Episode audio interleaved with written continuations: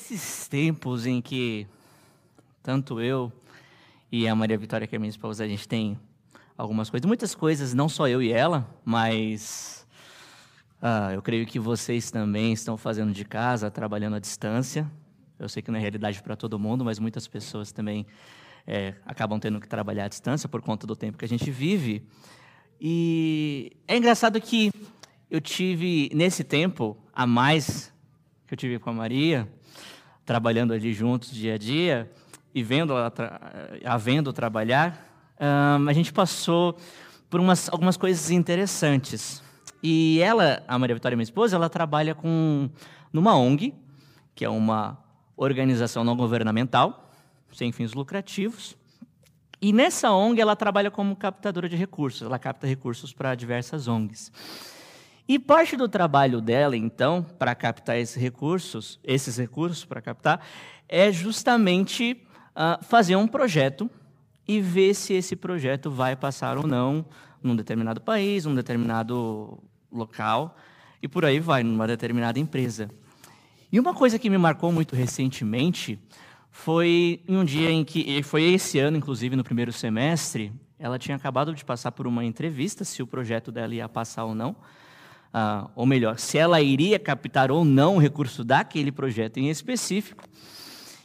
E eu estava escutando a, a, reunião e o, o, o rapaz que estava, estava entrevistando ela, ele falou uma coisa que me marcou muito. Ele falou: Maria Vitória, olha, eu te achei muito capacitada.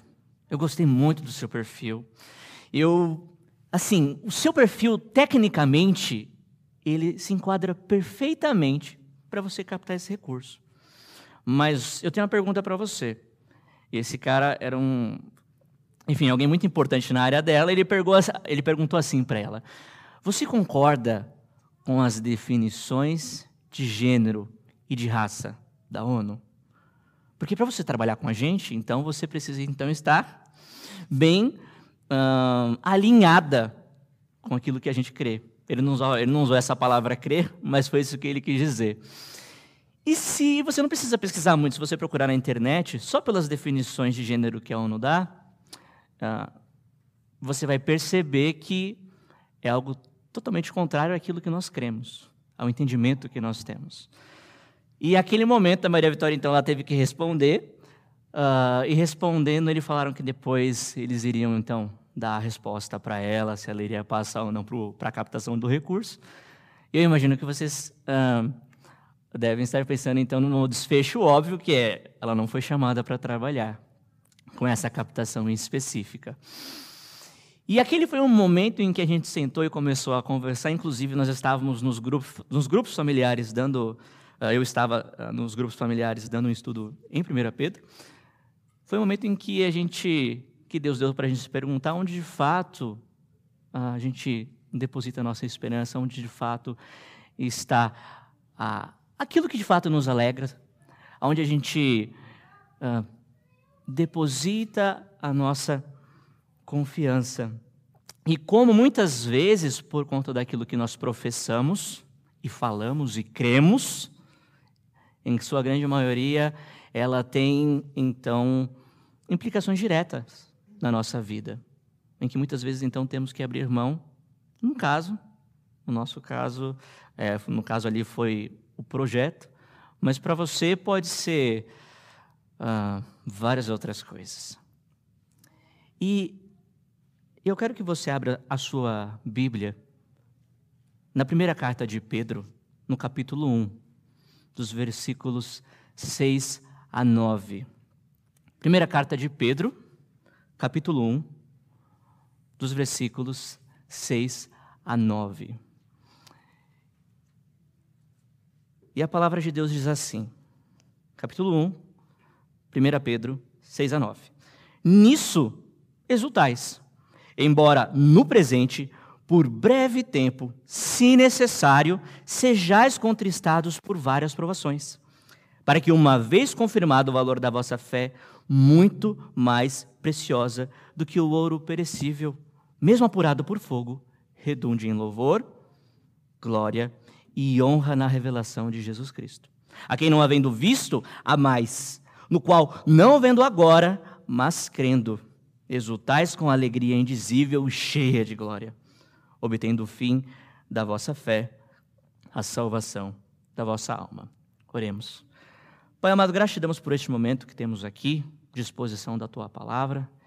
E dá, ó Deus, com que, a despeito das limitações do teu pregador, ele seja fiel, ó Pai, e que somente aquilo que for teu encontre morada em nosso coração. Te pedimos isso, ó Deus, certo de que o Senhor nos ouve e por, pelos méritos do nosso Senhor Jesus Cristo. Amém. E eu comecei falando da Maria Vitória uh, e desse contexto em que a gente teve que passar, até porque uh, o contexto em que nós temos aqui de 1 Pedro é um contexto de perseguição. Mas quando a gente fala sobre perseguição, a primeira coisa que vem à nossa mente é uh, coisas mais drásticas, né? Por exemplo, China, lugares em que você não pode nem sequer professar publicamente a sua fé. E uma das coisas que a gente tem que ter em mente, até para quando a gente fala sobre perseguição, para uh, entender aqui o contexto da carta, é que ela necessariamente, ela não, é, é, para ser para quando a gente fala de perseguição, ela não necessariamente é institucionalizada. Por que, que eu estou falando isso? Porque quando nós olhamos, então, para a época para a primeira carta de Pedro, no, em quando ela foi escrita, a gente tem a data ali que é de, do, dos anos 60 depois de Cristo, uma data máxima de no máximo 68. E qual é a diferença? Se você colocar para o final dos anos 60, você tem uma perseguição institucionalizada, como de Roma. 65, Roma, é, o Nero acusa os cristãos de terem queimado Roma, e aí você tem uma perseguição maior e institucional, vamos dizer assim. Agora, se você colocar para essa data do contexto aqui de 1 Pedro, para o começo dos anos 60, ah, você vai perceber, e eu creio que esse é o contexto aqui da carta, até também pelos, pelos próprios, pelas próprias indicações que a carta de Pedro dá, ah, a perseguição ela vem sempre individualizada, desde familiares, ah, de, de contextos de trabalho, e o que, que mostra isso? Por exemplo, se você observar em 1 Pedro, no capítulo 2, aí no versículo 13 e 14 da sua Bíblia, você vai ver o tom com qual Pedro está tratando o Estado. Então, sujeitando-vos a toda instituição humana por causa do Senhor, quer seja o rei como soberano. Vai falar também, por exemplo, no versículo 12, ainda no capítulo 2, do, do, do procedimento exemplar que nós temos que ter em meio aos gentios, em meio àqueles que não são crentes.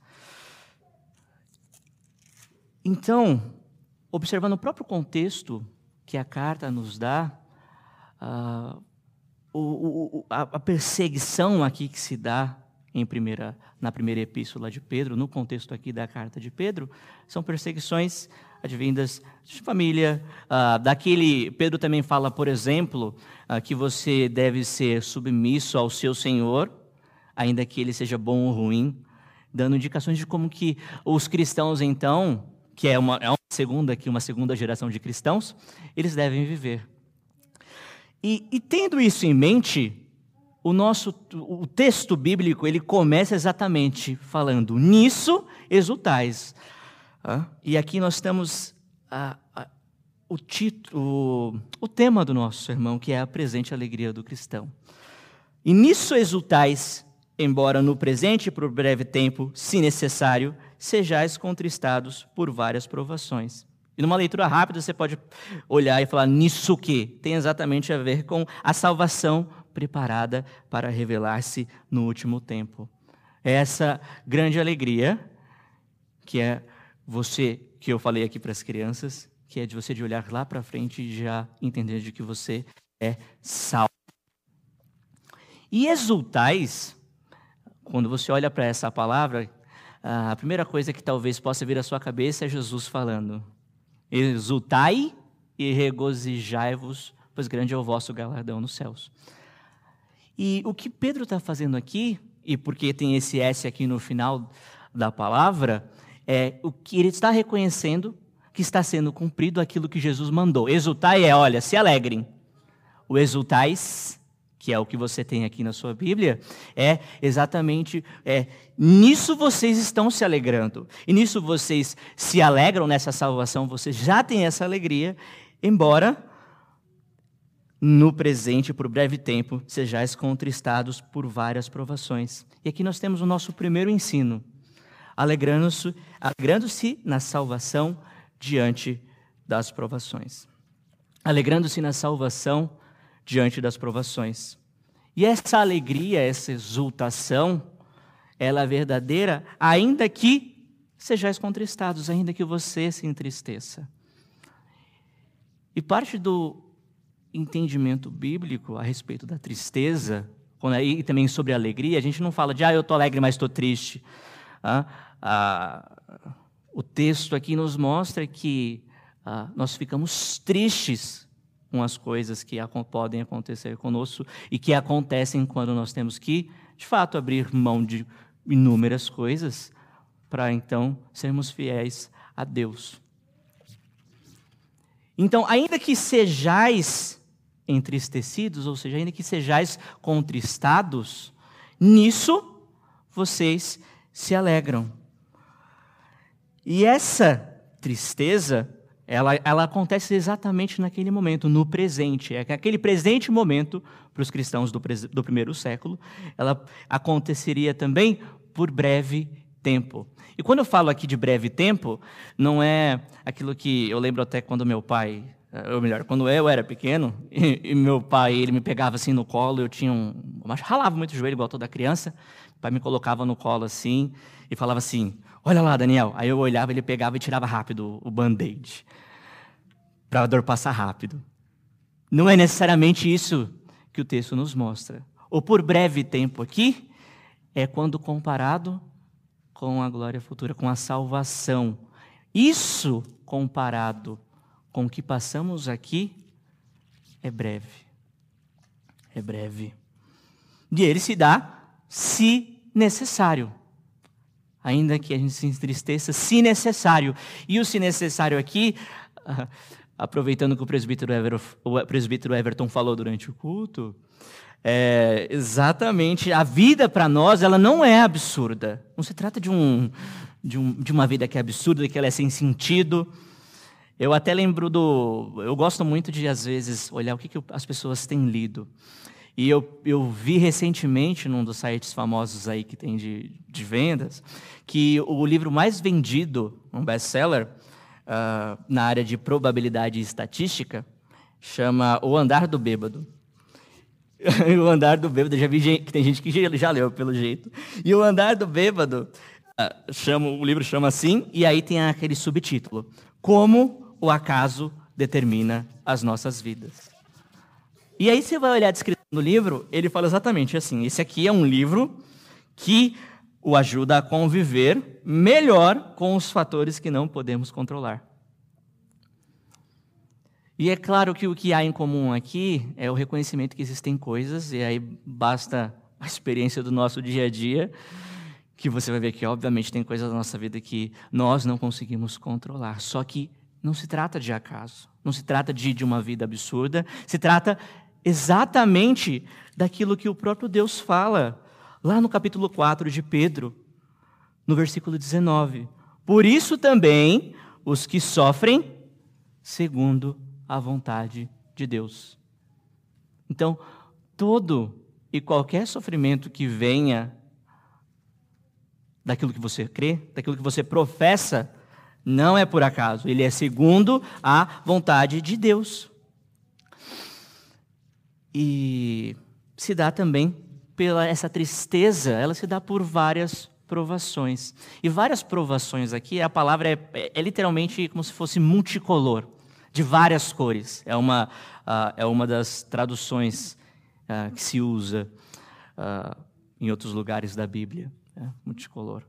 E aí eu não tenho como não lembrar, por exemplo, da música do Estênio, que fala que a, a minha vida é uma obra de tapeçaria, tecida de cores alegres e vivas, que fazem contraste no meio das cores, nubladas e tristes. Então, se você olha do avesso, nem imagina o desfecho, mas no fim das contas, tudo se encaixa, tudo coopera para o bem, tudo coopera para o meu bem.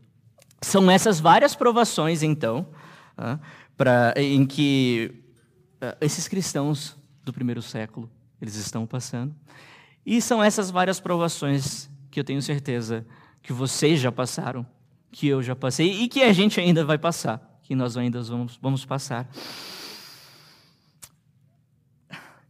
E o interessante aqui é, por mais que no texto bíblico não afirme quais são essas provações, quais são os tipos dessas provações, assim como Deus ele não, ele não fala nem para mim nem para você o que, que a gente ainda vai passar a nossa vida por conta da nossa fé, ele deixa muito bem claro o porquê dessas provações. Então, a, a gente se alegra diante das provações, ainda que você se entristeça, e é para que, uma vez confirmado o valor da vossa fé, muito mais preciosa do que o ouro perecível, mesmo apurado por fogo, redunde em louvor, glória e honra na revelação de Jesus Cristo. Então, exatamente, as provações elas são para que a sua fé seja confirmada, confirmada que é genuína, sem, sem, sem mistura, pura, pura. Está falando de uma fé pura. E esse, essa fé ela é comparada então com o ouro.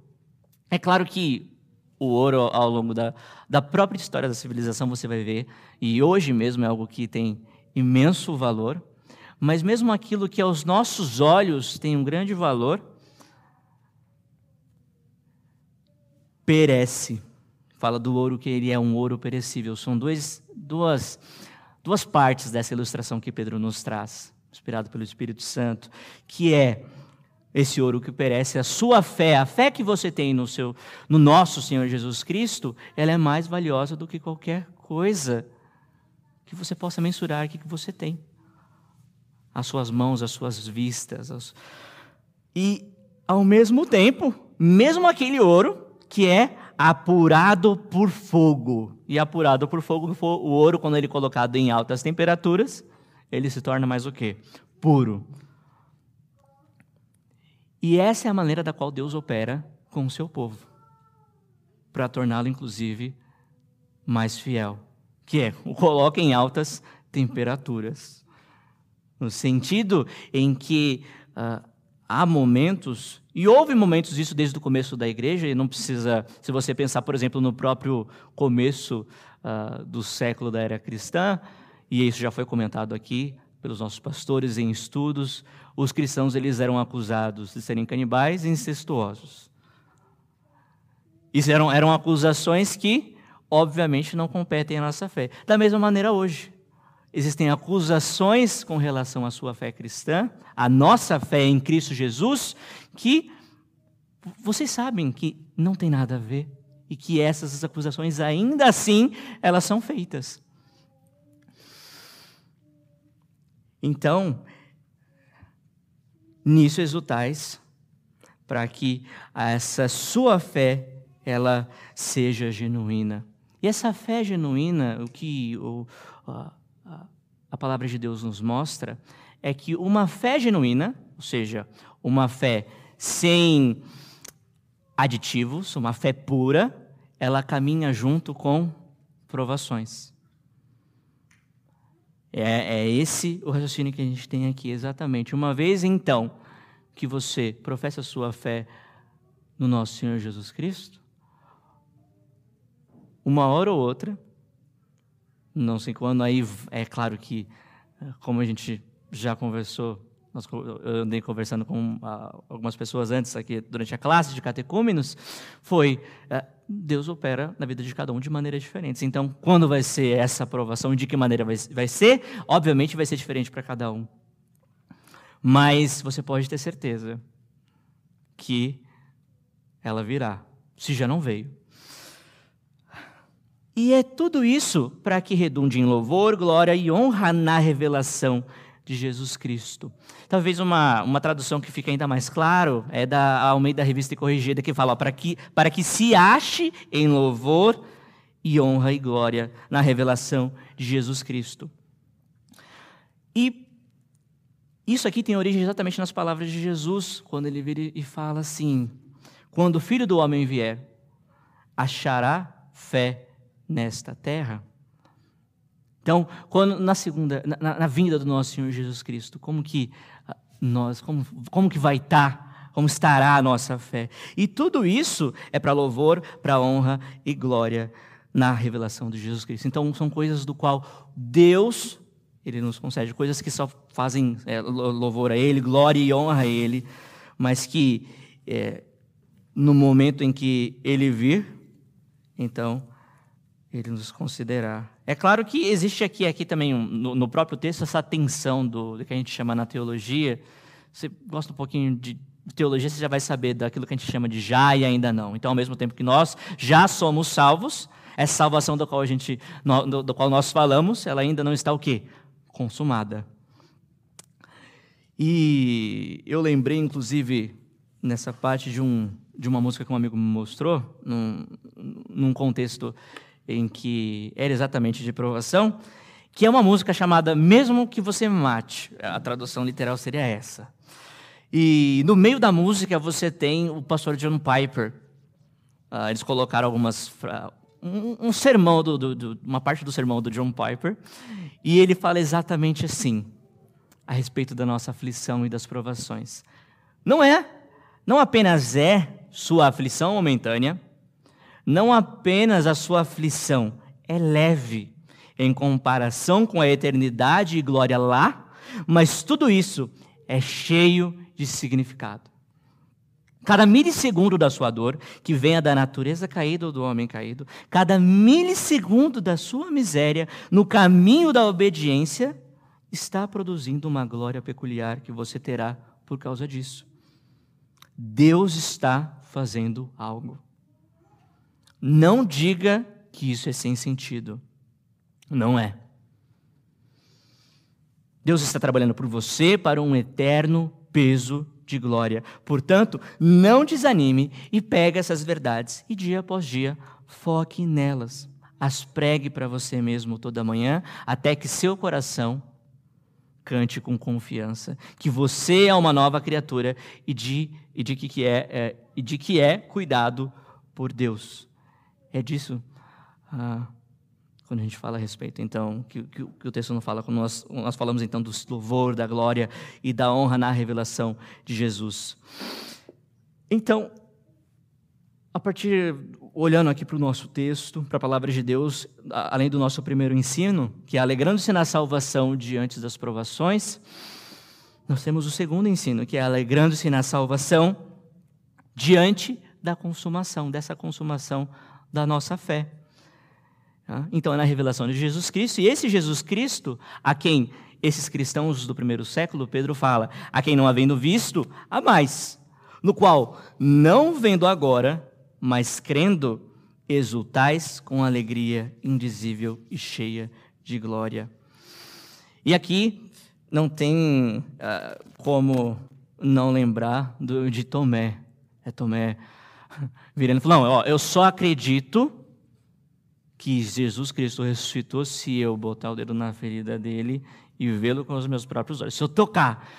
E a resposta de Jesus é qual? Falou, Tomé, tu me viste, mas bem-aventurados os que não viram e creram.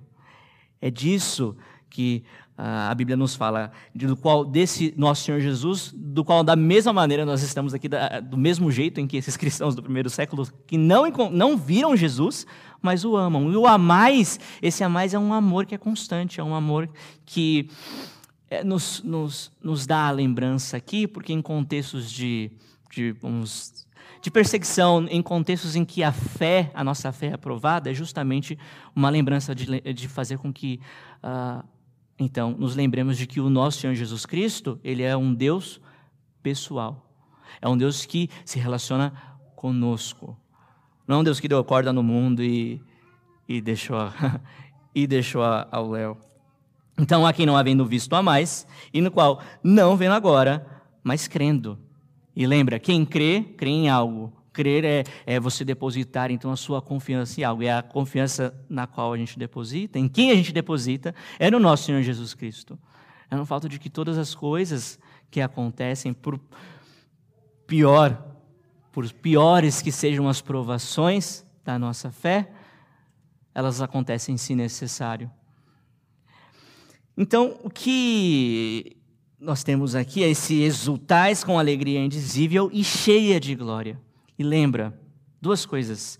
Quando a gente fala de alegria, uh, é natural uh, da nossa natureza sempre assimilar estar alegre com situações específicas da nossa vida.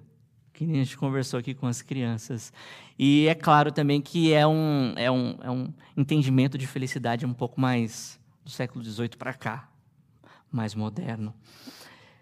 Uh, enquanto que, mais uma vez, a alegria, esse exultais do qual uh, a Bíblia nos fala, ela não depende de situação, não de, ou seja, não depende do seu contexto. Ela, ela é, porque ela é dependente daquilo que Deus fez por nós, que é a salvação. Então, ainda que você não tenha visto Cristo agora, ainda que você não veja Cristo agora, nós nos alegramos na salvação diante da consumação. E o que a própria palavra de Deus aqui está fazendo é colocando uma moldura nessa tapeçaria. É, pensa que a moldura é o exultais. Então você tem exultais lá no começo, exultais aqui no final, e ele está chamando a atenção para as provações. Então é, tem essa grande alegria na salvação independente das provações que você passa na sua vida. E ela, então, ainda que você não veja Cristo, exultais com alegria indizível, é, é grande alegria. Lembra, o exultais aqui é essa alegria em que você, é, olhando para a salvação, é aquele deleite naquilo que ainda vai se realizar. Então você se deleita nisso e se alegra agora com alegria. E aí é indizível, nem se eu quisesse explicar, porque é indizível. Uh, é, ou seja, é uma alegria tão singular que é, qualquer definição que eu possa tentar dar aqui nesse momento uh, não adiantaria. E ela é cheia de glória. Essa aqui essa ação então de estar cheios da glória do Senhor no momento em que formos salvos. E por fim, obtendo o fim da vossa fé, a salvação, tá? vossa alma. Hum, obtendo aqui, o que, que, o que a palavra de Deus está fazendo é exatamente explicando a origem do amor e da alegria desses cristãos. Do amor e da nossa alegria de agora. É exatamente está explicando que é essa a salvação da vossa alma. Esse é o fim das provações. Essa, esse é o porquê do porquê Deus ele nos deixa passar e mais do que nos deixa, né? Ele faz com que nós passemos por momentos em que a nossa fé é confrontada e uma vez confrontada muitas vezes até é, em muitas vezes temos que abrir mão de certas coisas por causa daquilo que cremos. Então é para que você receba a sua salvação. É. Então, alegrando-se na salvação diante das provações e alegrando-se na salvação diante dessa consumação da fé. Abra sua Bíblia lá em 1 João, capítulo 3, versículo 2.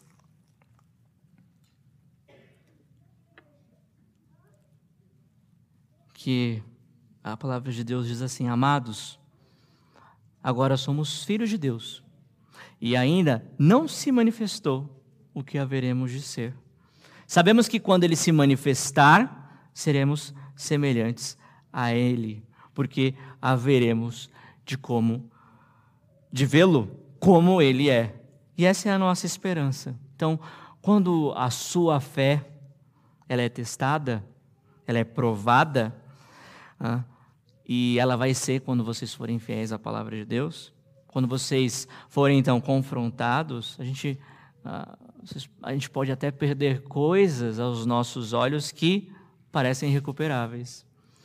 Mas de uma coisa nós podemos ter certeza, que então ah, nós podemos nos alegrar na salvação e que essa alegria é algo que não depende das circunstâncias. A gente pode se alegrar então nessa salvação, ainda que o sofrimento ele venha, E mais uma vez, não se trata de ignorar o sofrimento. Ainda que a nossa fé seja aprovada pelas mais diversas situações. Então, viver o evangelho, ele tem o seu custo. Tem sim. Mas isso não é nada comparado ao que Deus tem para nós quando ele vier. Vamos orar? Pai amado, gratidamos por este momento. Cuida, Deus, para que ah, o Senhor abra o nosso coração, abra o nosso entendimento e dá, Deus, com que possamos entender, com que, a despeito das provações que venham por conta daquilo que cremos, a despeito das dificuldades que vamos ter, ó Deus, de que elas acontecem se necessário, de que elas acontecem, ó Deus, porque assim o Senhor e cuida de cada detalhe da nossa vida, de coisas que cooperam para o nosso bem, de coisas que tornam então a nossa fé mais genuína. Faça, ó Deus, com que de fato essa nossa fé esteja somente alicerçada no teu filho, no nosso Senhor Jesus Cristo, e que possamos proclamar da tua palavra e sermos firmes e fortes nela, ainda que isso possa acarretar em tantas e tantas coisas, ó Deus, em nossa vida. Mas sabemos acima de tudo de que todas essas coisas são para o nosso bem e são para a tua honra e para a tua glória. E é em nome do teu filho, em nome do nosso Senhor Jesus Cristo, que te agradecemos. Amém, Senhor. Deus abençoe.